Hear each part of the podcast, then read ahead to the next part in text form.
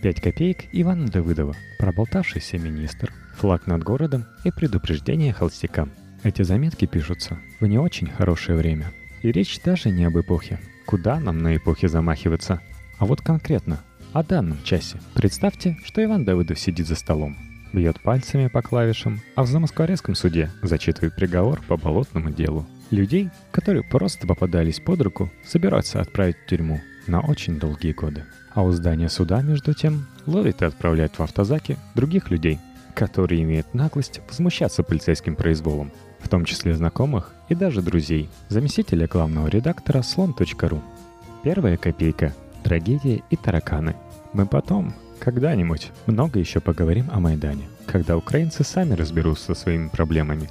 А они разберутся – когда заползут в положенные им щели русские имперцы, сообразив, что развал Украины опять откладывается, когда профессор Янукович, все так же объявленный на Украине международный розыск, станет академиком РАЕН и будет читать спецкурс «Политическая воля» в одном из бесчисленных московских университетов менеджмента, вояния и астрологии, когда наше руководство снова будет лаяться из-за цен на газ с новым руководством Украины, когда Киев и Львов снова превратятся в места, куда можно поехать на выходные не для того, чтобы посмотреть на настоящую войну.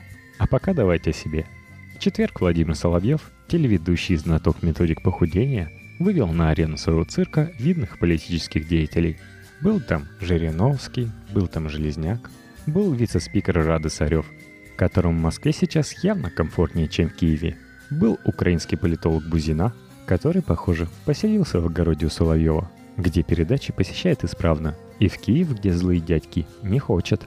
Соловьев с положенной ему пошлостью сообщил, что в Сочи пришла сказка, а на Украину смерть. Вздохнул, разве только слезу не пустил.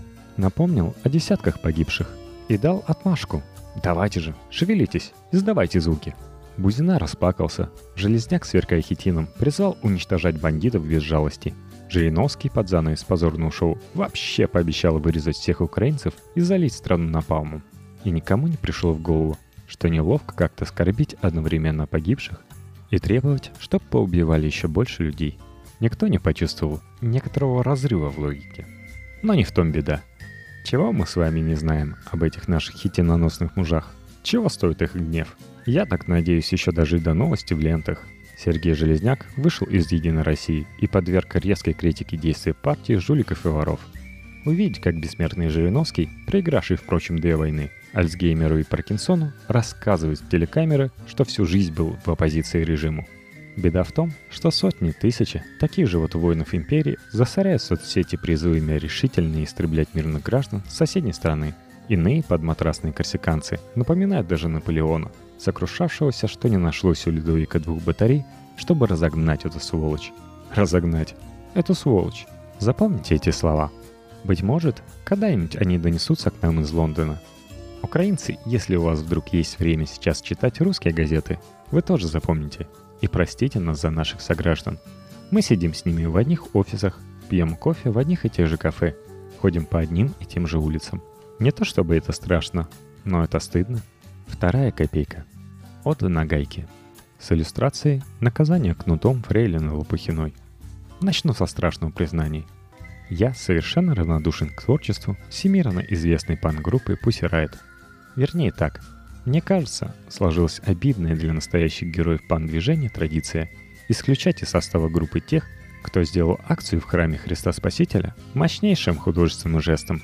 На плакатах группы рядом с девушками в балаклавах стоило бы рисовать судью, читавшую позорный приговор со ссылками на решение средневековых церковных соборов. Не забыть про участников бесовских скачек в эфире канала «Россия», которые почему-то назывались ток-шоу, и еще миллион обиженных всех мастей, прославленных и безвестных, писавших статей и гундевших на кухнях. Вот это было бы честно. Вы все, конечно, знаете об инциденте в Сочи. Участницы группы попытались исполнить на улице новый хит. «Путин научит вас любить Родину», но были избиты местными, так называемыми казаками. И вновь успех. Естественно, обложки мировых СМИ Разумеется, эффектный контраст. С одной стороны, все официальные речи о празднике спорта, церемонии открытия и так далее. С другой – ублюдок в непонятной форме, избивающий на гайку девушку. Все так удачно, что можно было бы предположить. Стремительно появившиеся казаки на этот раз тоже часть шоу. нанятые актеры, без которых новая композиция не зазвучала бы, не вышло бы резонанса. Но, вы все серьезно. Герой бивший женщин найден и оштрафован. Но главное, в Краснодаре пройдет митинг в его поддержку. Настоятель храма Рождества Христова, протеерей Александр Игнатов собирает паству, чтобы поддержать несчастного, которого, повторюсь еще раз, оштрафовали. Такой удар, такая мука, такая боль. Он всего лишь бил нагайкой женщину, а в ответ немыслимое зверство. При всем уважении к изобретательности продюсеров пан-группы, трудно поверить, что они смогли вовлечь в дело продвижения нового клипа целого протеерея.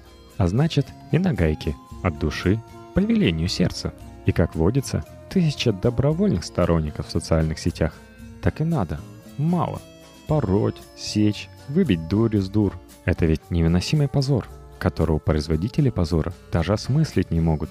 Скоро у карикатуристов не останется работы. Нет нужды рисовать карикатуры на Россию. Все есть на YouTube. Россия стремительно превращается в злую карикатуру на себя же.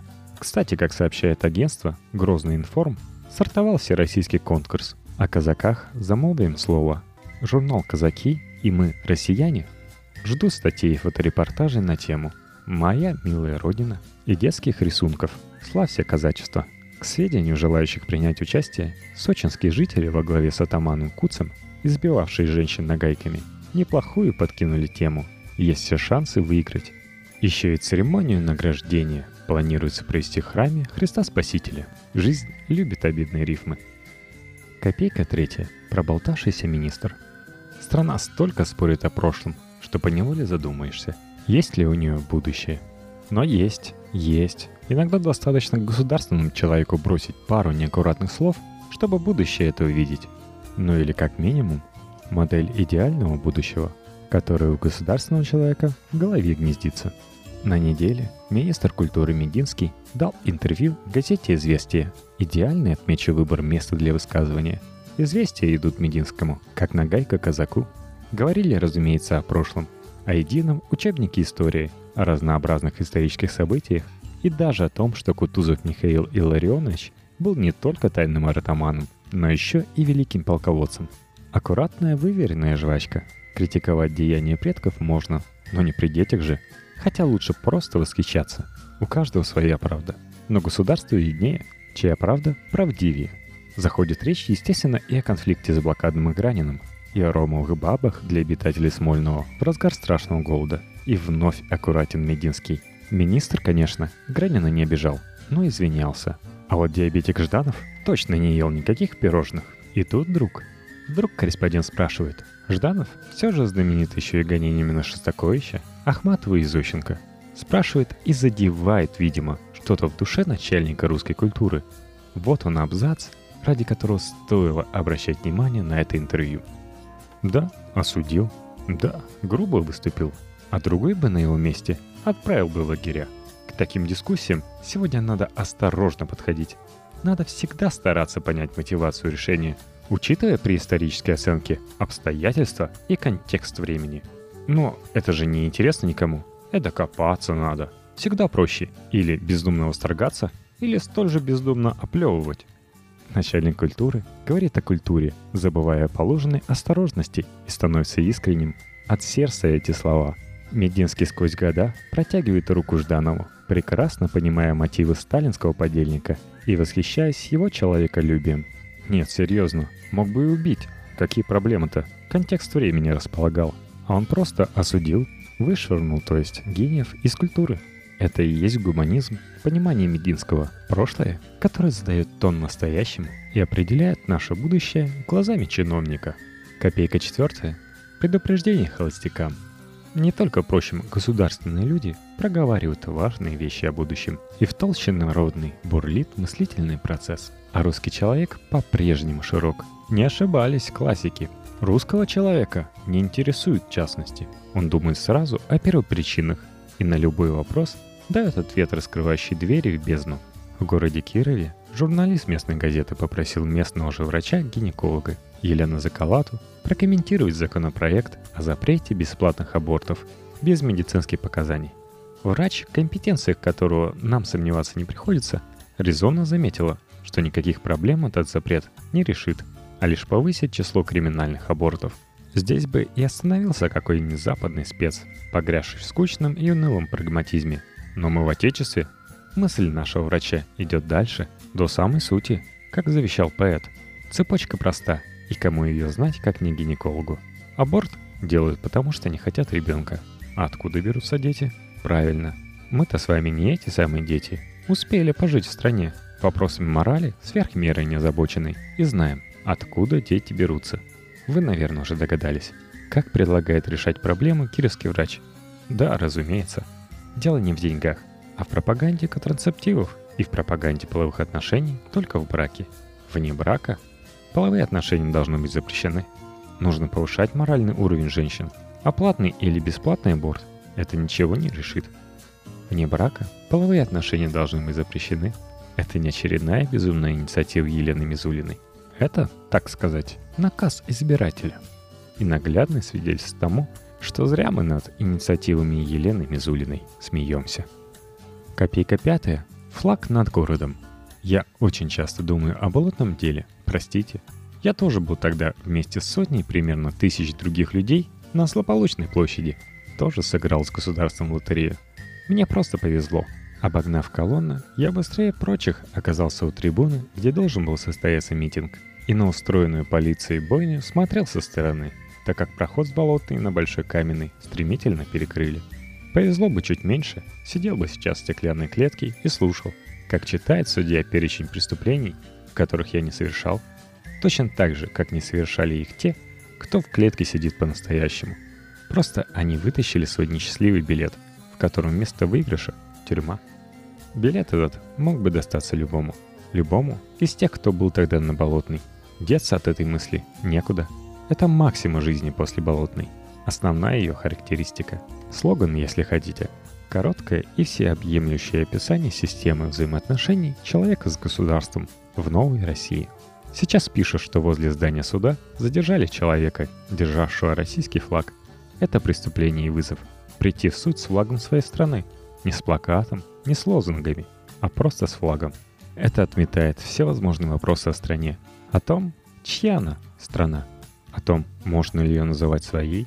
Лепит ценник к томам красивых речей о патриотизме и национальной гордости, которыми нас в последнее время слегка перекормили. Там смешная цифра на этом ценнике. Я недавно был в Сочи и видел людей, которые умудрялись на себя укрепить до восьми национальных флагов за раз – они охотно позировали перед телекамерами и весело смеялись, не зная еще, что, возможно, позже эти съемки окажутся свидетельством их невообразимых преступлений. Нет, но какая разница? Там флаги, и здесь флаги. Обнадеживающие вам новой недели. Будем надеяться, что на ней новости у Ивана Давыдова будут посветлее. А кто зарегистрирован во ВКонтакте, можете дополнительно зарегистрироваться в группе подкаста «Вечернее чтение» vk.com слэш подкасте, ссылка в шоу-нотах. Это даст плюс 100 к вашей карме –